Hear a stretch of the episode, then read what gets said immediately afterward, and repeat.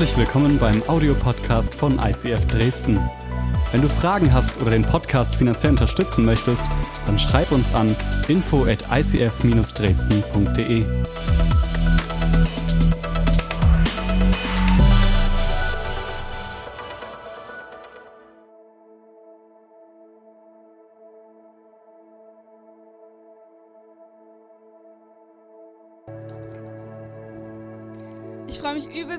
heute hier sein zu dürfen. Ich bin zum ersten Mal nicht in Dresden, aber zum ersten Mal ähm, hier im UCI. Und äh, ich finde es übelst cool. Kirche und Kino, das haben wir in Leipzig nicht. Und ähm, es hat einfach so krasse Vorteile. Ich habe mir mal ein paar aufgeschrieben. Und zwar habt ihr äh, neben euch Platz für eure Getränke. Voll cool, oder? In Leipzig dürfen wir unsere Getränke noch nicht mal mit reinnehmen aus dem Foyer. Das zweite ist, ähm, also ich hoffe, dass es noch kommt für euch, aber stellt euch mal vor, ihr sitzt hier alle mit einem Slushy. Oder? Völlig übelst geil. Oder Ben Jerry's habe ich gesehen, Popcorn. Ähm, die Stühle sind bequemer als in einer anderen Location. Ähm, und das ist jetzt leider nicht mehr so, aber vorhin saß ich und meine, mein Highlight, äh, Highlighter, wie heißt das? Ähm, wo ich unterstrichen habe, mein Marker, hat vorhin alles so geleuchtet wie bei Schwarzlicht. Da dachte ich, ist geil. Ähm, da kann ich ja nichts falsch machen. Da springt mir sofort alles in den Blick. Ja, ich finde es mega schön. Ähm, David hat eigentlich schon alles zu mir gesagt. Eine Sache noch, ich bin ein bisschen tollpatschig. Ähm, ich habe heute Morgen eine halbe Stunde den Eingang hier reingesucht und habe ihn nur gefunden, weil irgendjemand gesehen hat, ich dachte, der ist aus dem ICF Dresden hinterherlaufen. Ähm, und äh, habe vorhin meine Predigtnotizen in der Visionszeit verloren und dann dachte ich so, gut, dass ich vorbereitet bin. Ich hatte es nämlich extra dreimal ausgedruckt, weil ich mich kenne. Genau, so viel dazu. Ähm, das heißt, ihr könnt mir alles vergeben, was heute vielleicht noch Weirdes passiert. Genau, David hat gesagt, dass wir gerade in der Predigtserie sind, die Bibel. Und ich finde es voll schön, dass wir einfach als ganze Kirche durch diese Predigtserie gehen und nicht nur in Dresden, sondern Leipzig, Halle, Erzgebirge. Es ist so cool, dass obwohl wir uns nicht alle kennen, wir sind eine Familie und das liebe ich, dass ich herkommen kann und ich weiß, das hier ist Familie. Ich habe mich vorhin mit der Lea, habe sie kurz auf die Seite genommen und gesagt, Lea, kannst du nochmal für mich beten? So, Lea ist hier aus Dresden, ich bin Leipzig. Wir kennen uns tatsächlich gar nicht sehr gut. Und trotzdem weiß ich einfach, es sind Leute für mich da. Leute, die mich, die mich kennen, äh, die Gott kennen und einfach wissen, dass wir zusammengehören. Und ich finde es so schön. Und hier als Kirche, wir, wir machen das nicht alles irgendwie, weil es Spaß macht oder weil ich hier mich vorne hinstellen möchte und vielleicht wie ein TED-Talk reden will, euch ein bisschen ermutigen. So, wir gehen voller Power in die Woche und dann kommen wir nächste, nächsten Sonntag wieder, lassen uns nochmal auftanken und so gehen wir halt durchs Leben. Nee, sondern es geht viel tiefer. Das, was wir glauben, das ist begründet in der Wahrheit. Und da will ich euch heute einfach ein bisschen mit reinnehmen. So, was, was glauben wir eigentlich oder woher kommt es? Ähm, und deswegen beschäftigen wir uns mit der Bibel und, und alles, was wir tun, wir sind davon überzeugt, dass wir es an der Bibel messen und dass die Bibel wirklich Gottes Wort ist. Und wenn du dir da jetzt nicht sicher bist und denkst, okay, kann es wirklich sein und klingt vielleicht ein bisschen weird, so sind es wirklich die Christen, die alles glauben, wirklich jedes Wort, dann möchte ich dich auch nochmal ermutigen, hör dir gerne nochmal die Predigt von letztem Sonntag an. Die findest du online und es ist einfach mega gut. Und ich will heute einfach da anschließen und es wird nachher auch noch ein bisschen interaktiver. Es tut mir jetzt schon leid für alle Introvertierten. Ähm, ich wäre nicht gern euch. Nee, Spaß. Aber was ist die Bibel? Die Bibel ist das Wort Gottes. Und die Bibel sagt über sich selbst, sie ist das Brot. Und die Bibel sagt auch, dass Jesus das Brot ist. Das heißt, Jesus ist gleich das Brot und Jesus ist gleich das Wort Gottes. Jesus ist die Bibel. Ja, Jesus ist die Bibel. Das bedeutet, wenn wir uns mit dem Wort Gottes beschäftigen, dann beschäftigen wir uns mit Jesus und dann hören wir zu, was Jesus sagt. Und der Feind, der versucht uns immer daran zu hindern und er sagt, hat Gott wirklich gesagt? Das hatten wir letzte Woche schon. Hat Gott wirklich gesagt? Und deswegen ist es wichtig, dass wir mal wieder in die Bibel schauen, weil sonst glauben wir etwas und dann kommt diese Stimme, hat Gott wirklich gesagt? Und dann, keine Ahnung, okay, glaube ich doch nicht mehr. So, wie, wie schnell ist es in unserem Alltag, dass wir uns nicht sicher sind? Okay, wir haben Sonntag gehört und am Dienstag denkst du, du hast gehört, Gott versorgt und am Dienstag denkst du, ja, ich erlebe es aber nicht. Deswegen hat Gott wirklich gesagt. Gott, hast du das wirklich gesagt? Und wenn du dich mit dem Wort Gottes beschäftigst, wenn du das Wort zu dir nimmst, dann nimmst du Jesus zu dir. dann nimmst du Jesus zu dir. Und wenn du das Wort Gottes nicht zu dir nimmst und das Wort Gottes ablehnst, dann lehnst du auch damit Jesus ab. Und wir glauben an Jesus und wir glauben an Jesus und das Wort Gottes. Es geht nur zusammen. Es gehört zusammen.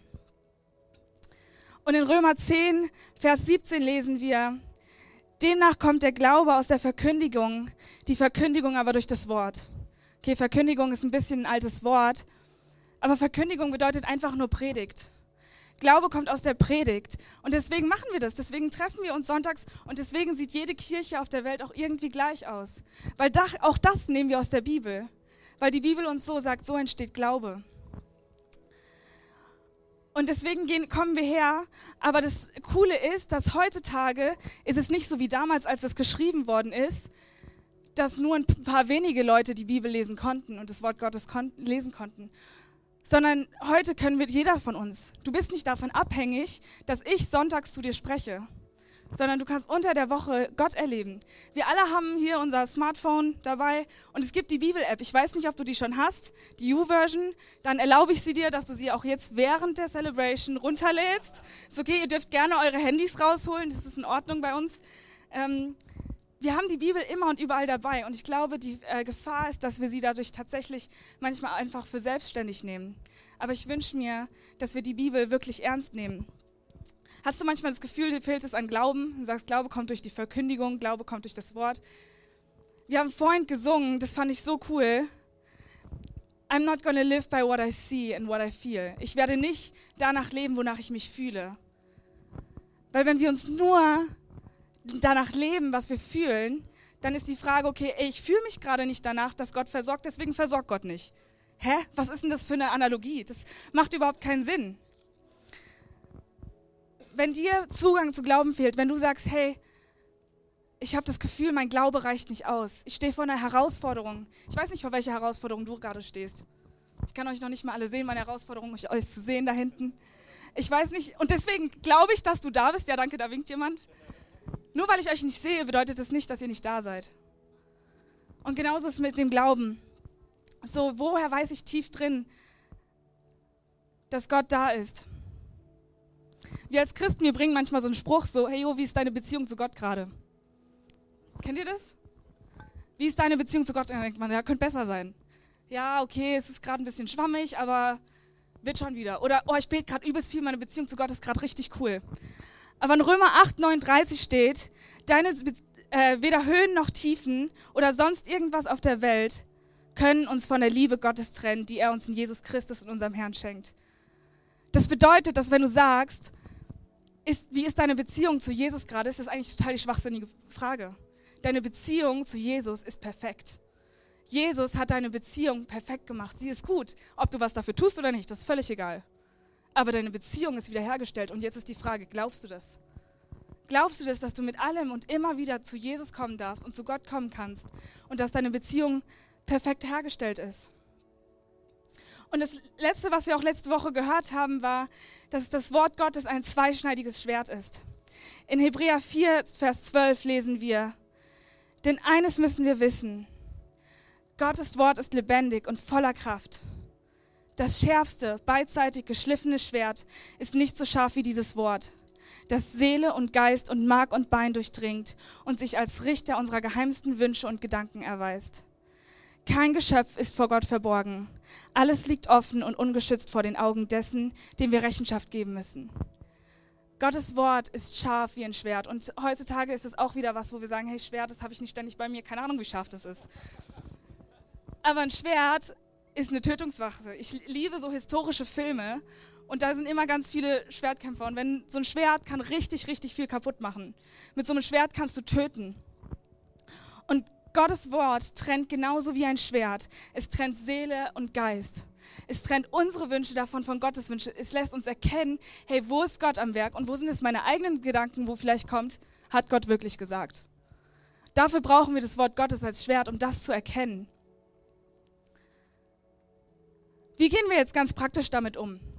Jetzt haben wir die Bibel, jetzt habe ich meine U-Version und ich weiß nicht, wie es dir geht. Manchmal sitzt man dann da und sagt, okay, ich habe ein Buch, das hat irgendwie 2000 Seiten. Wo fange ich denn jetzt an? Oder eine App ist auch richtig krass, das ist einfach nur Text. Hört gar nicht auf. Text, Text, Text, Text. Und wenn du dann sagst, okay, ich fange mal hinten an weil dann ist nicht mehr so viel und dann denkst du, das ist ja auch noch das komplizierteste Buch überhaupt in der ganzen Bibel. So, die Frage ist, wie gehen wir damit dran? Und ähm, Tobias Teichen hat letzte Woche ähm, diese Methode SOAP vorgestellt. Und ich habe euch aber heute noch eine andere Methode mitgebracht, wie ihr im Alltag, wie wir an die Bibel rangehen können. Und zwar ist es die Methode, die nennt sich Shape. Shape äh, einfach nur, damit ihr es euch gut merken könnt.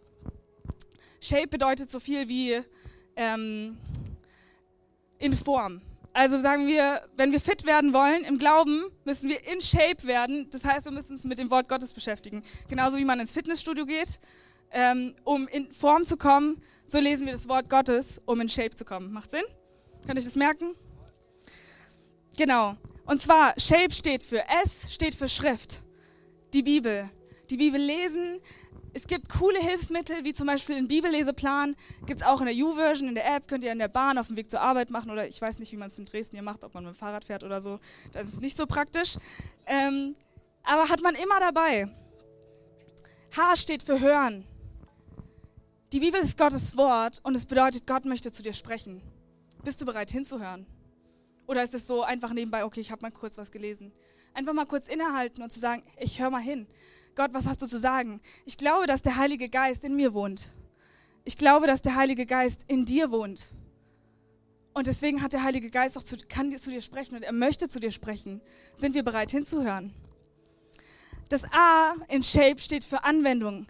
Hey, was kann ich daraus mitnehmen? Ich, Gott sagt uns nicht einfach irgendwas, damit wir es wissen. So, das bringt uns gar nichts.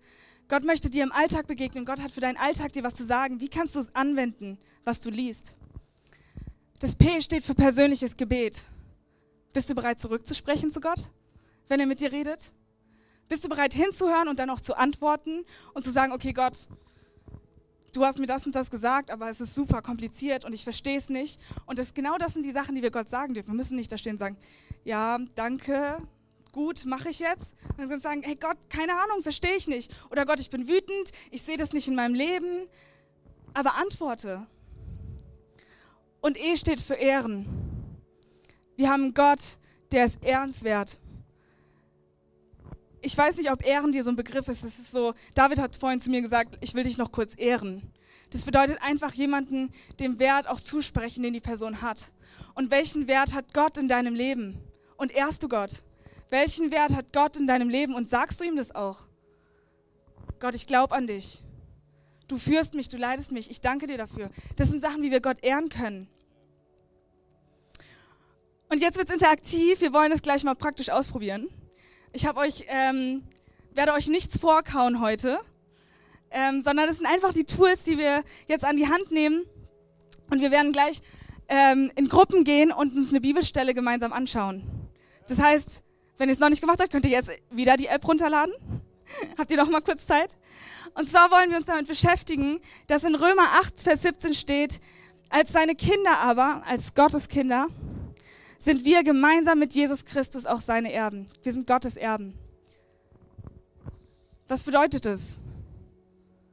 Jesus ist am Kreuz für uns gestorben, hat uns unsere Sünden vergeben und dadurch sind wir Kinder Gottes geworden.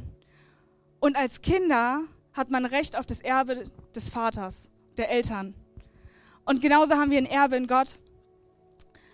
Und ich will euch das gerade gar nicht zu sehr erklären, zu sehr runterbrechen, sondern ich wünsche mir, dass wir eine Kirche werden, die bereit ist, über solche Begriffe, die wir heutzutage nicht mehr vielleicht nutzen, auch hinwegzuschauen und sagen, Gott, ich will wissen, was da wirklich dahinter steckt. So und nicht, das uns immer sonntags auch vorkauen zu lassen.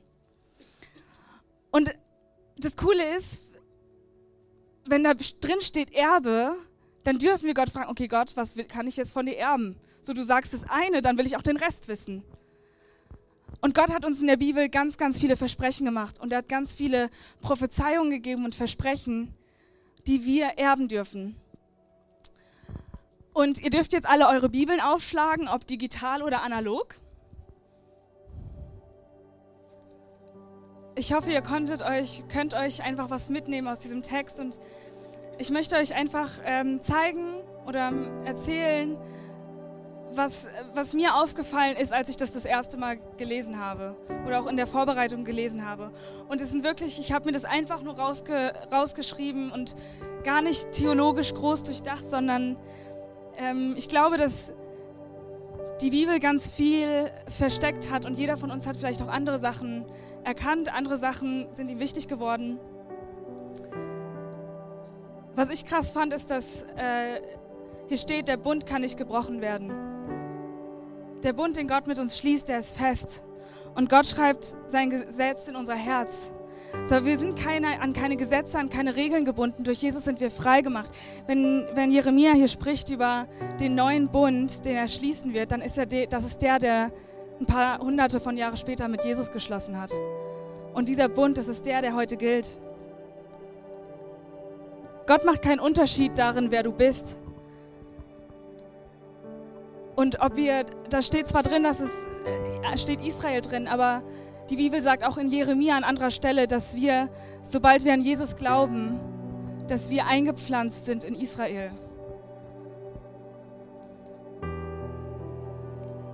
Gottes Wort gilt. Und Schuld spielt keine Rolle mehr. Deine und meine Schuld spielt keine Rolle mehr.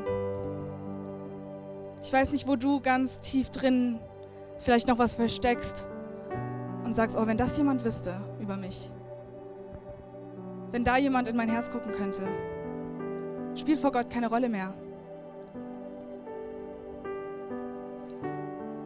Und Gott sagt, er wird uns nie wieder verlassen. Er wird uns nie verstoßen, er wird uns nie verlassen. Und das Krasse finde ich, er sagt an dieser Stelle, ey, genauso sind diese Gesetze in der Natur.